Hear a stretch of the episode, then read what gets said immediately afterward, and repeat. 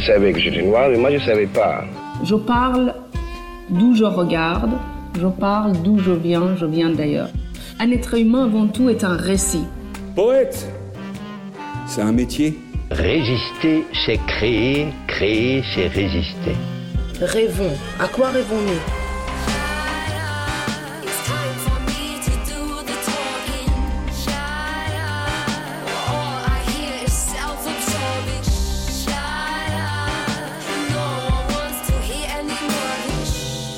Kobo by présente La couleur des mots, une série originale d'Alexandre Hérault et Claire Almerac, réalisée par Écran Sonore et produite par Kobo. Une collection dédiée à celles et ceux qui vivent, rêvent et écrivent le monde de demain. Un monde ouvert, libre, humaniste et riche. Un monde dans lequel ils et elles ont choisi les mots pour avancer, pour construire leur propre chemin, échapper aux clichés et aux étiquettes et nous dire que l'espoir est possible à condition de tendre l'oreille.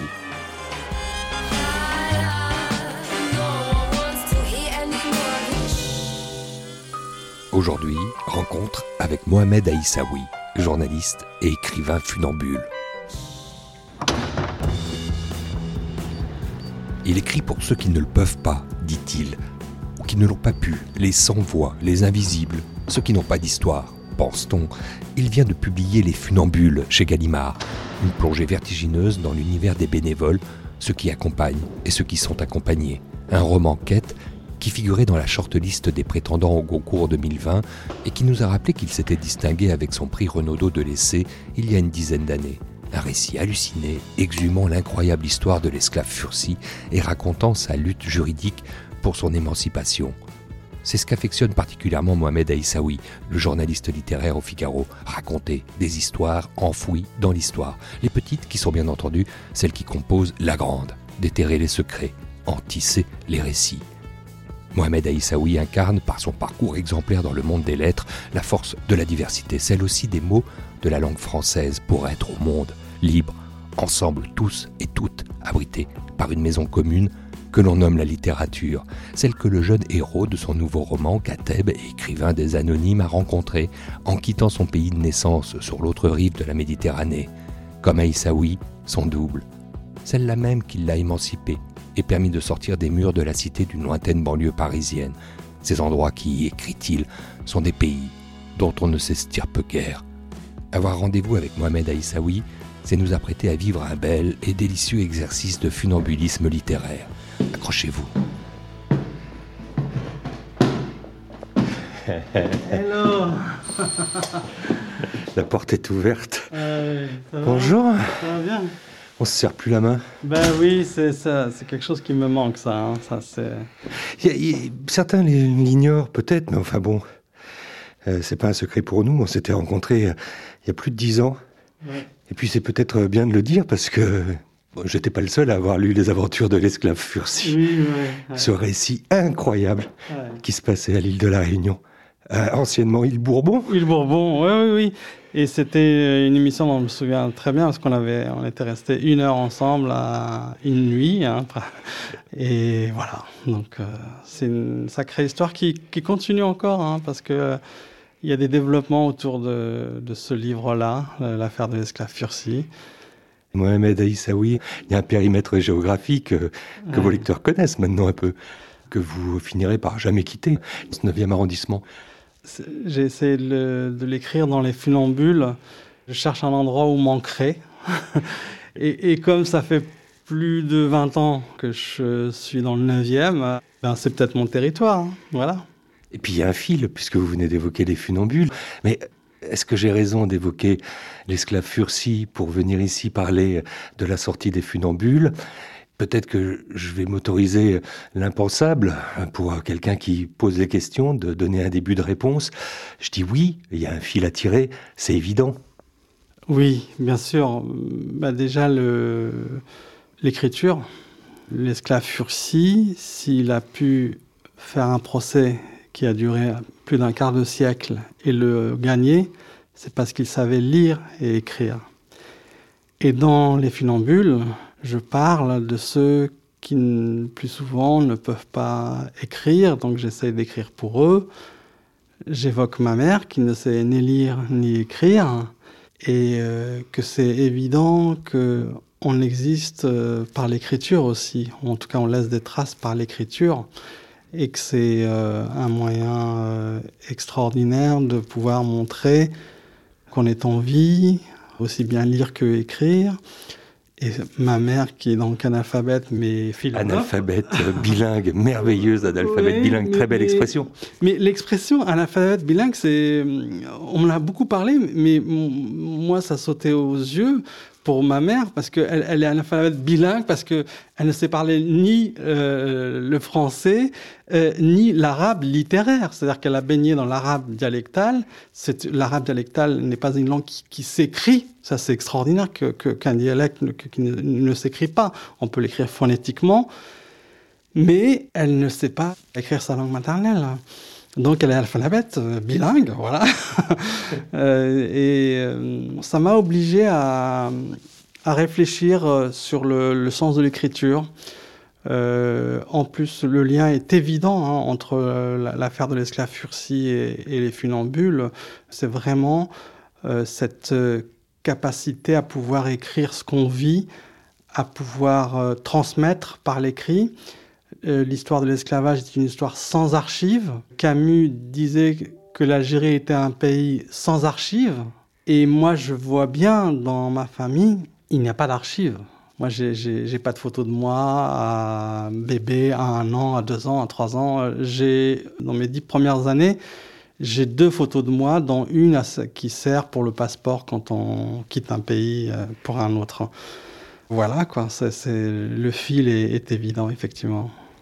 Mohamed, je suis là, euh, chez vous, euh, entouré de livres. C'est cela qu'on va évoquer. C'est ce tribut euh, à tous ces littérateurs qui vous ont nourri, qui ont fait de vous ce que vous êtes aujourd'hui, dont on va parler, évidemment. Votre parcours, et j'allais dire ces mots, et la couleur de ces mots que vous incarnez si bien. Tiens, la couleur des mots. Jamais le titre de cette série n'aura autant résonné ah avec facilité avec vous. C'est un titre euh, merveilleux parce que les mots ont des couleurs.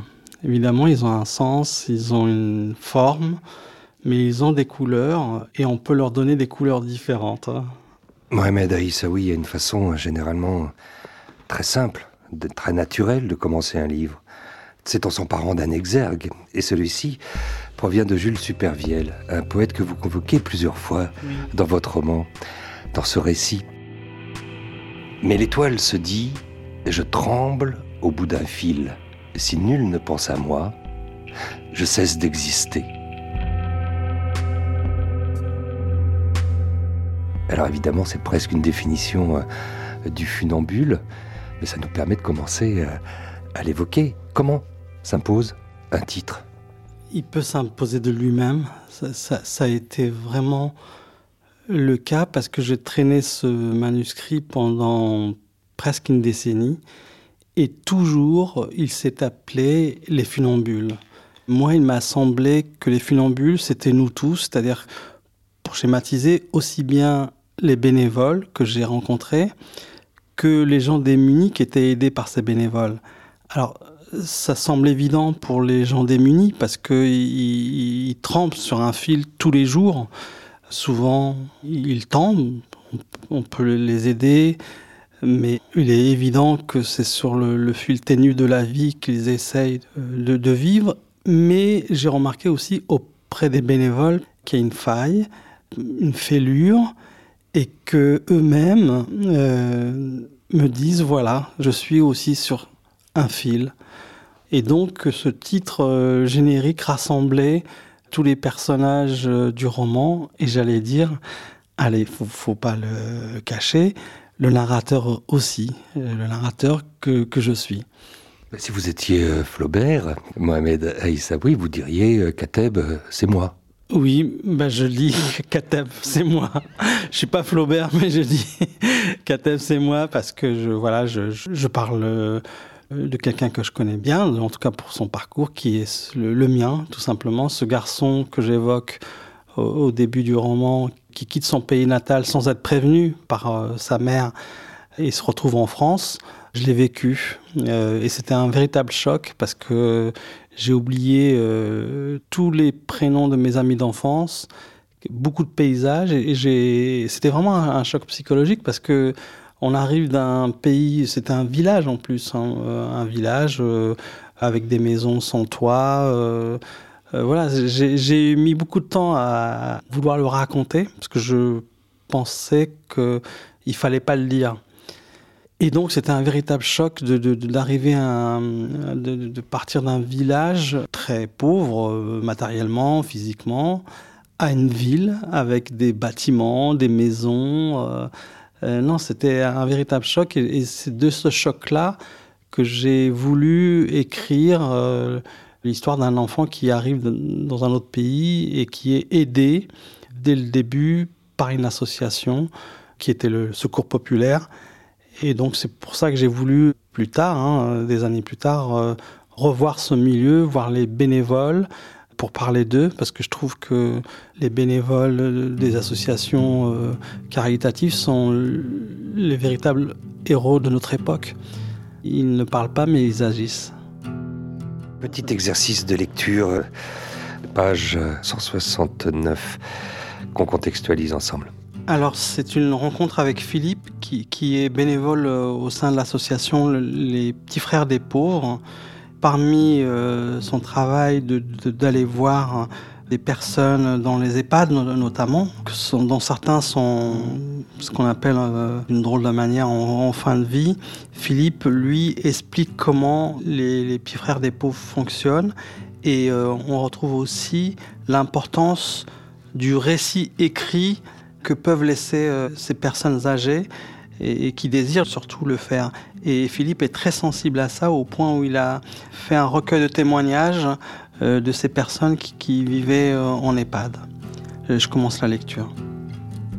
Les bénévoles des petits frères des pauvres sont présents auprès de ces personnes. Ils organisent des animations dans ces EHPAD, mais aussi des sorties pour ceux qui en sont encore capables. Voilà, soupire Philippe, on fonctionne avec nos valeurs. Solidarité, fraternité et fidélité dans le temps, c'est-à-dire jusqu'au bout. J'avoue que lorsque Philippe me dit cela, j'ai le cœur qui se serre. Je suis admiratif, le bénévole me parle sans se mettre en avant. Dans ce moment-là, j'ai du mal à lui parler de Nadia, ma quête, à lui poser une question qui pourrait m'aider. Que pèse cette quête personnelle face à une cause collective aussi noble? Je ne cesserai jamais de m'interroger à chaque fois que je rencontre des bénévoles. Ce sont des saints, ils peuvent tout comprendre, mais je n'ose pas parler de Nadia. Les yeux de Philippe brillent c'est un être calme, mais à ce moment, la conversation, ça arrive assez vite. La confiance s'est rapidement installée. Je le vois s'animer. Il me dit, pour nous, pour moi, ce n'est pas quelque chose de superficiel, ces valeurs. C'est du concret. Je comprends. On pourrait diviser le monde en deux. Il y a ceux qui discourent et ceux qui font, comme les bénévoles. Il y a un sujet qui tient au cœur de Philippe et qui rejoint mon obsession et le projet de Jean-Patrick Spack, le, neuropsychiatre, qui m'a donné la mission. L'écriture, c'est la vie. Ce qu'il explique, je le retrouve souvent dans la bouche des bénévoles. L'important n'est pas que d'aider, il y a surtout ce lien social incroyablement fort qu'il faut tisser instant après instant et qui passe par la parole et l'écoute, par les mots et l'écriture. C'est le fil des funambules qu'il faut tenir à bout de bras pour qu'il ne tremble pas.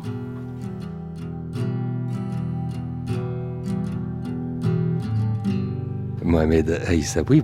Souvent, on, évoque tous ceux qui sont euh, dans ce livre-là, mhm. parfois nommés, Supervielle très bien, Camus plusieurs fois, euh, plein d'autres, mhm. Hugo, tout cela sont là. Euh, c'est presque un tribut à tous ces littérateurs, et c'est ça dont on va parler ensemble, Mohamed Aïssaoui. Vous leur devez quelque chose. C'est une reconnaissance de dette avec ces bénévoles qui vous ont aidé quand vous étiez petit et arrivé ici. Mais euh, Kateb Yassine, on ne l'évoque pas assez, parce que dans ces personnages, il y a Kateb, qui signifie donc euh, en arabe écrire. Ce Kateb est peut-être aussi un tribut à Kateb Yassine. Est-ce qu'on se trompe en pensant qu'il y a cette filiation? Elle est, directe parce que je parle beaucoup de, Nadja. Et j'ai beaucoup lu Nejma de, de Katapiassine, qui évoque aussi ces mêmes thématiques, parce que je n'ose pas dire problèmes, qui sont liés à l'écriture, parce que lui-même, il n'a pas écrit dans sa langue maternelle. C'est ça qui est important. Alors, il a utilisé une expression qui, a fait polémique, qui, était, euh, il disait qu'il parlait en le français, qui était euh, un butin de guerre. C'est, pas du tout euh, mon état d'esprit. Moi, je suis comme un enfant adopté, en fait, comme adopté par une langue. Et vous dites que c'est une reconnaissance de dette. Oui, je crois. En tout cas, je, je voulais inscrire mes mots dans la gratitude, gratitude vis-à-vis de ces bénévoles, évidemment, parce que ce sont des hommes et des femmes euh, qui nous ont aidés sans se poser de questions, sans se moquer de, nous, sans se pincer le nez. C'est une euh, gratitude envers les professeurs et l'école, l'école républicaine. Moi, sans l'école républicaine, j'aurais jamais pu m'en sortir. Et puis, évidemment, c'est une gratitude, une reconnaissance de dette à l'égard de ces écrivains. Vous évoquez Camus. Moi, Camus, c'est comme un, père, au moins spirituel, même un père euh, physique. C'est-à-dire, il m'arrivait quelque chose où, que je comprenais pas, je, hop, j'allais euh, me replonger dans la peste, dans l'étranger, noces. Euh, l'homme révolté, etc., la chute pour essayer de comprendre. Donc, euh, comme aller chercher un conseil auprès d'un père. Donc, c'est le, livre de la gratitude, oui. Il y aurait pu avoir euh, cette euh, rébellion que peut ressentir à un moment donné de sa trajectoire un enfant adopté, puisque vous mhm. dites que j'ai été adopté euh, par la langue française. Ce n'est pas votre état d'esprit, vous le dites, Mohamed Aïssaoui. Il y a cette, cette gratitude, ce sentiment de reconnaissance, de dette. Il y a ces emprunts que vous faites en permanence. Donc c'est plutôt Nadja que vous convoquez de d'André Breton que Nejma de Kateb Yassine. Euh, est-ce que tout ceci vous est parfois un peu euh, lourd à porter, comme un funambule, euh, sur quel territoire je vais de cette langue française, de ces mots, de ces couleurs, comment moi je revendique pleinement le fait littéraire? C'est très léger à porter, c'est un, un, bonheur à porter, parce que c'est plonge dans un livre ou euh, en la compagnie des écrivains, c'est vraiment un, soutien euh, affectif euh, extraordinaire. Alors et en plus, il se trouve que j'adore analyser, tenter de comprendre pourquoi l'auteur a utilisé tel mot et pas tel mot. J'aime bien la cuisine littéraire.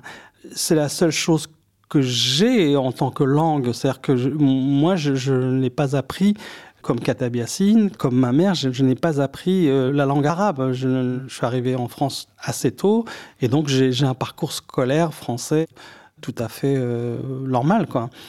Et donc, euh, cette langue qui m'a adopté, je l'ai vraiment, je l'ai, je, je aimée, je l'aime. parce qu'elle me permet, c'est une fenêtre sur le monde qui est extraordinaire, sans laquelle je ne comprendrais pas grand-chose ni de l'humanité, ni de, ni de la vie, ni de la société. Euh, et, et des auteurs aussi forts que Breton, qui ont une œuvre derrière eux forte et qui décryptent le monde, avec toute la complexité du monde, moi, c'est, je, pourrais faire ça, euh, et je le fais, toute ma vie. Il de, de choses à dire, tant d'entrées. Et peut-être euh, celle qu'on a oubliée, c'est de définir un peu plus près, d'un peu plus près, euh, ce personnage de Kateb. Donc euh, vous qui ne se dissimulez pas tant que ça derrière lui. Voilà, il arrive à 9 ans et demi en France, mais il arrive et il sait, puisque c'est Zina, votre mère, qui lui dit ce pays maudit, on n'y retournera pas. Il sait qu'il n'y a pas de retour pour faire cet emprunt à Aimé Césaire, et, vous le faites sans nommer Césaire, il n'y aura pas de retour au pays natal. Oui, oui, c'est carnet d'un retour au pays natal, cahier d'un retour au pays natal est, est un texte merveilleux. Je l'ai compris très vite parce que on ne le dit pas assez aussi pour euh, des personnes comme ma mère. La France c'était le pays de la chance. Et le moment, je veux dire, crucial auquel on pense, c'est par exemple la mort. J'admire et j'envie ceux qui savent où ils seront enterrés. Ils disent voilà, moi j'ai ma tombe qui, est là dans mon village natal, etc. Euh, ma mère et moi, on n'a pas ça. C'est comme ça que finit le livre. oui, on n'a on pas ça. Mais ma mère dit, moi j'ai envie d'être enterré en France parce que beaucoup d'Arabes exilés en France ou vivant en France euh, disent bon voilà moi je veux que mon tombeau euh, se retourne au pays natal. C'est pas ce que dit ma mère parce que elle veut c'est comme une reconnaissance éternelle pour le coup en disant mon pays c'est la France. J'ai aucun mal à exprimer cette gratitude parce que encore une fois, de par l'école républicaine, de par les associations qui font un travail extraordinaire en France, c'est ça qui m'a littéralement sauvé. Donc il faut le dire aussi, il faut le dire pour pouvoir avancer. Et tout ça, et j'insiste, sans renier la culture qui m'a fait naître, la culture arabe. J'y trouve énormément de qualité. Par exemple, sur l'hospitalité, je ne l'ai jamais retrouvé une, telle hospitalité ailleurs. Voilà, il y a d'autres choses qui ne vont pas, bien sûr, mais j'aime mon pays d'adoption. Et pour euh, montrer à quel point vous êtes aussi euh, un trait d'union. Il y a euh, ce livre qui, euh, en 2012, est publié et rend hommage à cette mémoire de ce recteur de la mosquée de Paris, de la grande mosquée de Paris, qui, pendant la Seconde Guerre mondiale, a sauvé nombre de juifs. Et, vous dit qu'un jour, peut-être, il fera partie des justes. Ce livre s'appelle L'étoile jaune et le croissant. C'est une histoire encore oubliée et que vous avez eu soin de nous rappeler à la mémoire. Oui, j'avais vraiment envie, parce que moi je le sentais, je comprenais pas, euh, par exemple sur les 23 000 euh, justes parmi les nations, dont le nom est affiché au mémorial Yad Vashem, qui n'est pas un arabe euh, ou un musulman du Maghreb qui soit parmi ces 23 000, parce que dans mon esprit, je savais qu'il y avait, ça circulait, ça se disait comme une légende, que la mosquée de Paris a servi à aider des juifs, ne serait-ce qu'une nuit, euh, le temps de, partir ailleurs. Et j'ai voulu écrire le livre de ces musulmans qui ont sauvé des juifs de la déportation. Et très vite, en deux années, je retrouve des témoignages euh, incroyables. D'abord, il faut parler de ce fondateur de la mosquée de Paris, Kadour Ben Gabrit. C'est aujourd'hui, il n'aurait pas pu même être imam parce que il acceptait le champagne dans, au sein de la mosquée. Il, recevait beaucoup de gens de théâtre. Lui-même a écrit une pièce de théâtre euh, limite pornographique.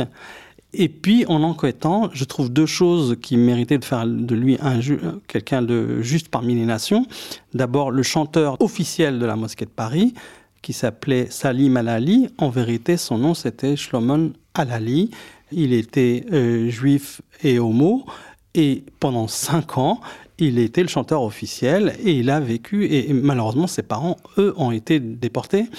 Et je retrouve un autre témoignage, mais alors là j'étais scié quand je vais le rencontrer, c'était Philippe Bouvard, le, chantre de l'humour franchouillard, etc.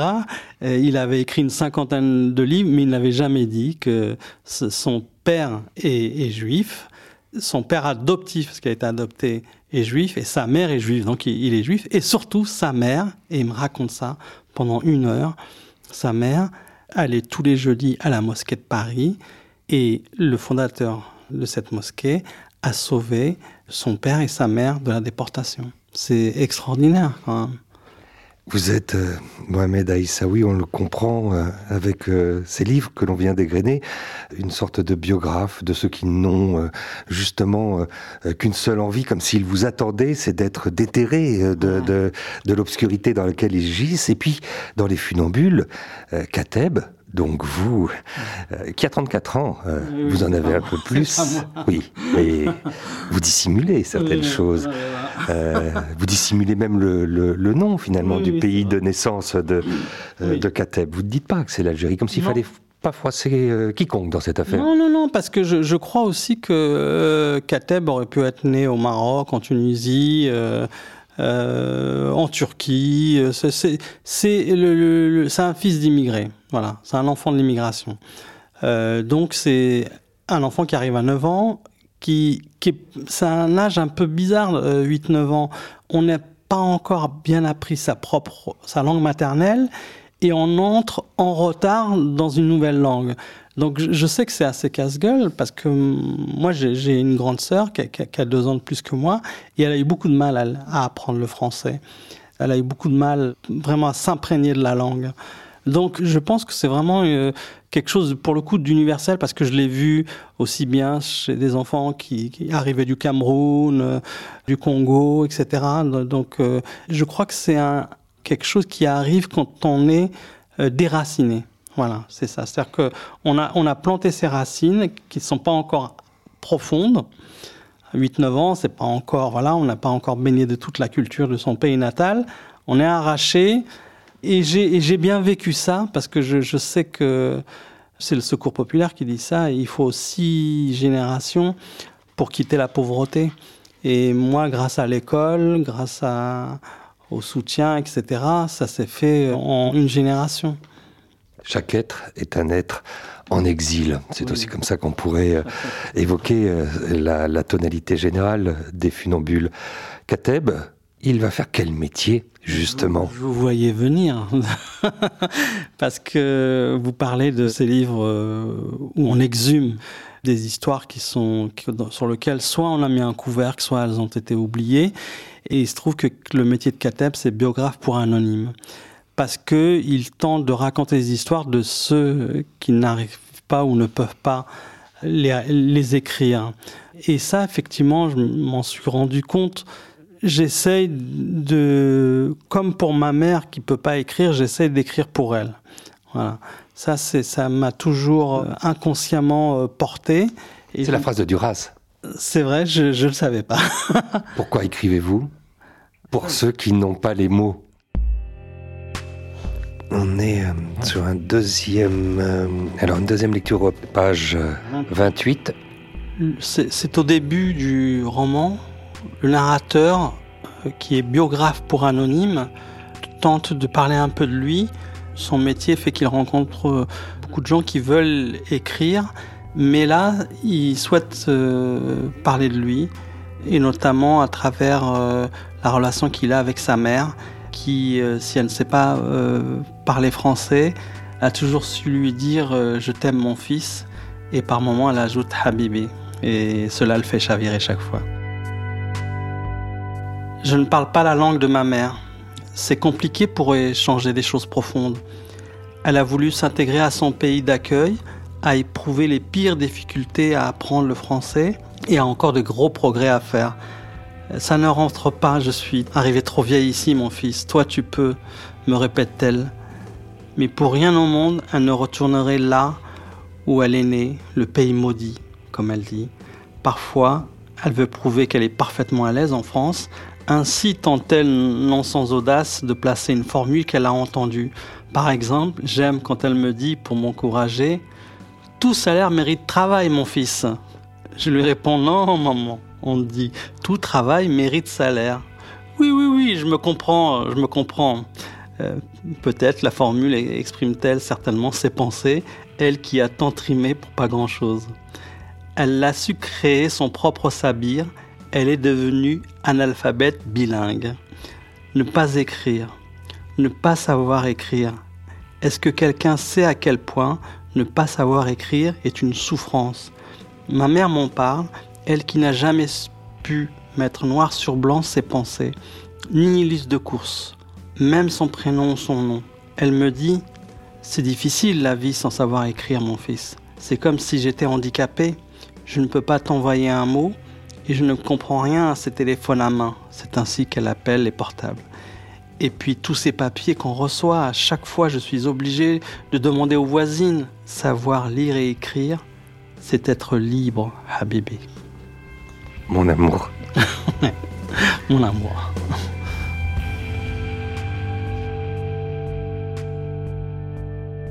Mohamed Aïssaoui.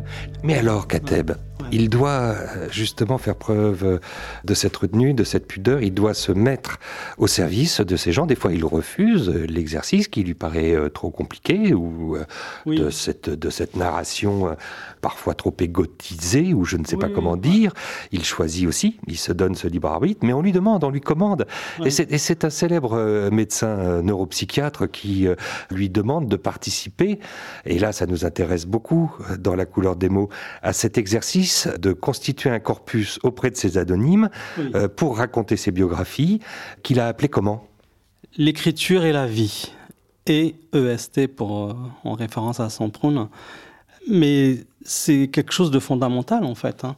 L'association ATD Monde a créé un musée de l'écriture et, des archives dans lequel il est recueilli des témoignages de gens démunis qui racontent leur vie. Et c'est formidable d'avoir euh, ce centre de, mémoire, en fait. Il l'appelle comme ça, d'ailleurs, mémoire et archives. Ça m'a toujours fasciné, en fait. Je m'en suis rendu compte euh, assez tardivement. Quand j'ai écrit l'affaire de l'esclave Fursi, ça remonte à une, 10 ans maintenant. Vous l'avez évoqué tout à l'heure. Quand j'ai découvert les lettres écrites par cet esclave, je vous assure, je suis plutôt quelqu'un de rationnel. Ben, quand j'ai découvert ces lettres-là, j'ai eu le sentiment qu'il me parlait. C'est-à-dire qu'il me dit maintenant, sors-moi du silence. Et c'est ça que, j'ai envie de faire, c'est faire sortir du silence. Quand vous parlez de, ce métier de biographe pour anonyme, en fait, on se rend compte que écrire n'est pas anodin non plus. On n'écrit pas impunément la couleur des mots peut surprendre. Écrire n'est jamais anodin, et c'est ce que découvre évidemment euh, Kateb, qui doit prêter sa plume à, ce qu'il rencontre. Dans ses personnages, il y a la facétieuse Leila, assez incontrôlable, qui, euh, dans sa deuxième rencontre, euh, fait exploser ses mots et, et, aussi sa colère. Un mot sur Leila Leila, jeune femme de 26 ans qui, qui voulait, qui veut pas quitter sa cité, qui revient, qui est euh, belle et agressive, qui voudrait bien euh, écrire aussi, mais n'ose pas. elle dit que c'est pas pour elle. Et quand elle parle, elle parle avec une poésie euh, sombre mais, mais, extraordinaire. Et quand elle rencontre Kateb, elle lui reproche beaucoup de choses, dont celui d'avoir quitté la cité. Ça, c'est ce sentiment de trahison quand on quitte son milieu social. J'ai voulu le souligner à travers le personnage de Leila qui reproche à Kateb de partir. La cité est un territoire, c'est plus qu'un territoire, c'est un, pays. C'est un pays. C'est un pays qu'on ne quitte pas.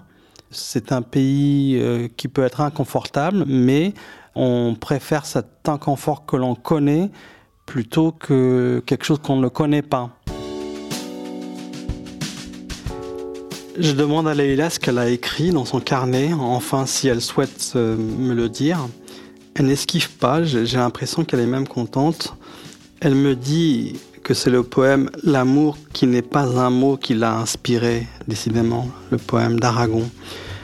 Puis elle s'approche de moi, tout près, à quelques centimètres, je sens son souffle elle me dit, toi, tu écris les mots, tu les couches sur du papier, mais moi, j'ai pas été à l'école, je les balance, je les fais voler, les attrape qui voudra.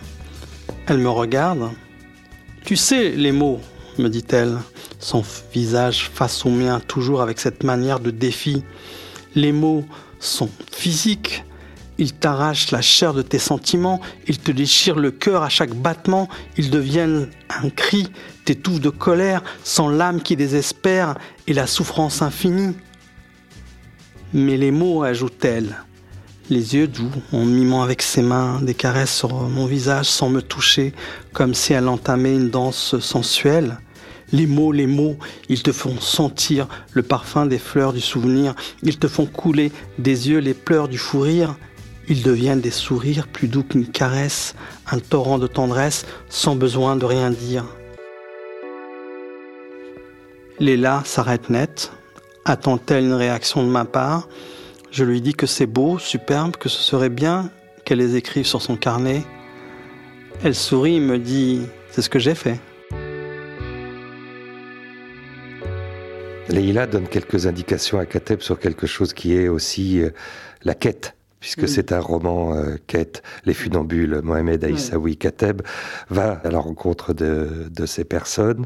Il est leur biographe, à tous ces anonymes. Et puis, il sait qu'en tête, euh, en les rencontrant dans ces associations, où ces bénévoles œuvrent chaque jour dans l'ombre, sont les héros d'aujourd'hui. On les a appelés euh, au gouvernement les premiers de cordée, euh, ceux que la Covid et cette crise sanitaire ont mis euh, justement un peu plus dans l'actualité.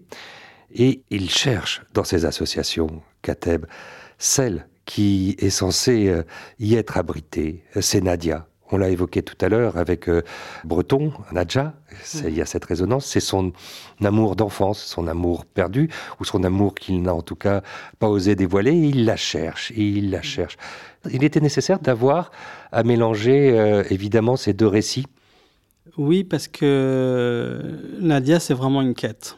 Et une errance, parce que dans la Nadia de Breton, c'est une errance, en fait. Là, j'avais aussi envie de, de dire ce qu'était l'amour pour moi. C'est-à-dire que, évidemment, quand on pense amour, on, va vers ce fantasme qu'est l'amour de jeunesse. Donc, Kateb court après ce fantasme et court après l'idée de l'amour. Voilà. Et ce qu'il constate, comme c'est une quête dans les milieux des, bénévoles et des démunis, euh, c'est qu'en allant à la quête de, cette Nadia, il va aussi à la quête de lui-même. Il y a donc euh, chez vous, euh, Mohamed Aïssaoui, ce trait-là, un funambule est quelqu'un qui va tout de même d'un point à un autre, il est mobile. Vous avez évoqué ce départ du pays euh, natal pour la France, là-bas, dans cette euh, cité Anne-Franck, d'une lointaine banlieue de Seine-et-Marne, je crois, qui s'appelle comment d'ailleurs? Ozoir-la-Ferrière. À Ozoir-la-Ferrière, voilà. Et d'Ozoir-la-Ferrière, il y a eu ce nouveau cheminement, comme un fil vers le 9e arrondissement pour être ce que vous êtes, funambule de l'identité Oui, je peux dire ça, mais c'est, mais j'en souffre pas. D'abord, je, ne renie pas mon identité de naissance et, je suis fier de mon identité d'adoption. Euh, je, pense même qu'elle constitue euh, ma richesse. Je sais que c'est facile à dire, mais je le vis comme ça. Il, ne faut pas renier l'un ou l'autre, quoi. C'est ça. Euh, je sais que et ça m'attriste de voir des très jeunes hein, qui sont, euh, comme on dit, entre guillemets, issus de l'immigration, mais euh, sont, nés en France, ne pas adopter une identité pleine. Je sais donc qu'il y a une souffrance autour de ça.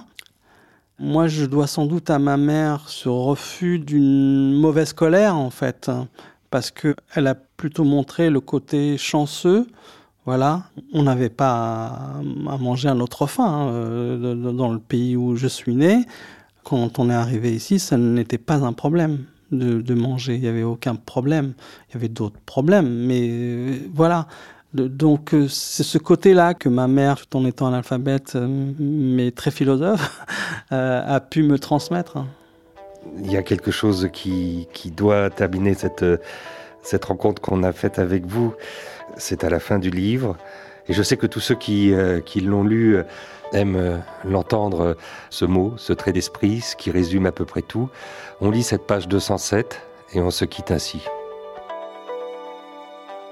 J'avais 12 ans, je découvrais une langue qui n'était pas la mienne, une langue étrangère.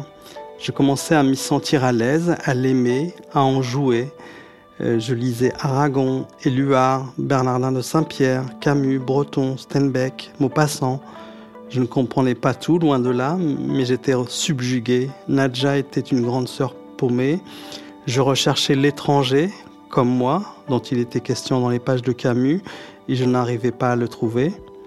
Mais en Camus, j'ai trouvé un père qui me parlait, me comprenait, qui me tient toujours compagnie. Paul et Virginie me bouleversaient.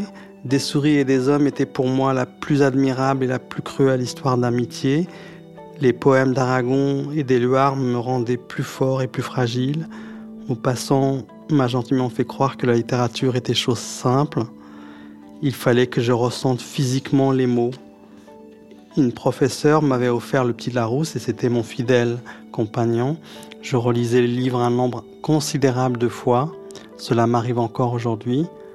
Par désir de mieux saisir leur mystère, de m'y confronter, de trouver chaque fois quelque chose qui m'avait échappé, de m'en faire des amis, mais aussi, il faut bien l'avouer, pour de simples raisons économiques. L'école était une terre de tous les possibles. J'étais un mort de faim de connaissances. Je n'ai pas loupé une seule demi-journée scolaire de toute ma vie. On a beau lui cracher dessus à cette vieille école républicaine, la dénigrer, la charger de tous les maux, je dis que c'est elle qui m'a sauvé. Ma bibliothèque était composée d'une petite vingtaine de livres, que des éditions de poche, que j'avais constitué patiemment. Un jour, je prends mon courage à deux mains, car je sais que ça va être délicat. Je vais voir ma mère et je lui dis, j'ai besoin de 10 francs pour acheter un roman. Elle me fait cette réponse dont je me souviens encore. Pourquoi? Tu en as déjà des livres. Voilà, et c'est vrai, c'est arrivé. Pour ma mère, un livre est un livre. Euh, Rigueur elle a raison parce qu'on lit jamais euh, assez bien un livre et on peut le relire toute sa vie. Et vous me dites ceci dans cet appartement, on est entouré de vos livres, ils débordent de partout. Qu'à la sueur de votre plume et de journaliste littéraire aussi au Figaro, Mohamed Aïssaoui, vous avez fini euh, par faire l'acquisition. Moi, j'aurais payé pour exercer mon métier, mais, mais recevoir des livres, ça, ça fait 20 ans que ça m'arrive. Dès que j'entends un collègue se plaindre qu'il y a trop de livres, et c'est vrai qu'il y en a trop, moi j'en reçois une trentaine par jour. Je dis, ne te plains jamais. c'est un cadeau qui t'est envoyé, donc ne te plains jamais qu'il y ait trop de livres. On va essayer de rejoindre dans la rue, euh, non loin d'ici, au Longchamp, euh, le café PMU euh, qu'on retrouve plusieurs fois dans le livre Mohamed Aïssaoui. C'est là où vous rencontrez celui que vous avez appelé le, le philosophe, le philosophe rousseauiste, spécialiste de Rousseau, bah pour qui la partie qui l'intéresse, c'est le sentiment de l'existence. Comment on a ce sentiment de l'existence? Est-ce que c'est à travers les yeux, le regard, les opinions des autres? Ou par soi-même?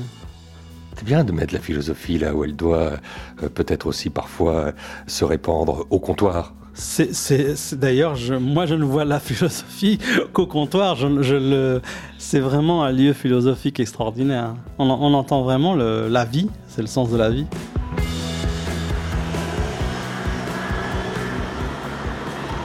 Alors on est euh, Mohamed Aïssaoui en plein euh, dans l'antre, la vôtre, votre repère. Euh, ce quartier, ces beaux boulevards, ces grands boulevards, pardon. On est en face du palace là. Oui, on est en face du palace, mais surtout, c'est un autre lieu de spectacle, le Café Le Longchamp, qui fait PMU, tabac, loto. Et c'est là où va Kateb euh, assez fréquemment rencontrer un personnage qui, qui, émaille euh, l'intégralité du roman, des funambules. Lui-même en est un, euh, pas piqué des hannetons, c'est le, philosophe. Oui, le philosophe. C'est un des personnages que j'adore et c'est dingue, c'est la magie de la littérature et la magie des mots. On, évoque quelqu'un et moi j'ai l'impression de le retrouver vraiment dans le café. on va voir s'il y est. Il y a plus grand monde dans les cafés là, mais bon, étant donné qu'il fait PMU aussi, il est encore ouvert. On va voilà, donc ok, on rentre Il y a quelqu'un chez vous qui s'appelle Rafik. C'est bien moi, Rafik. Rafik, le patron du Longchamp. Avec mes frères, exactement. Je lui ai dit, je lui ai dit ça. C'est une affaire familiale. Et c'est bien moi, Rafik. Et dans les, à l'époque où il y avait encore euh, autre chose que des consignes sanitaires, on pouvait distribuer les bières et tout le reste euh, au comptoir Exactement. Il y avait vraiment, euh, comme on dit, une magie de village ici. C'était un village. Tout le monde se retrouvait ici et voilà. Mais est-ce que le philosophe est là? Non, le philosophe, il n'est pas là. il, est, il est dans le roman, exactement. Il est dans le roman, il n'est pas là, le philosophe. Mais on est tous philosophes un peu ici, en tout cas. On est tous philosophes.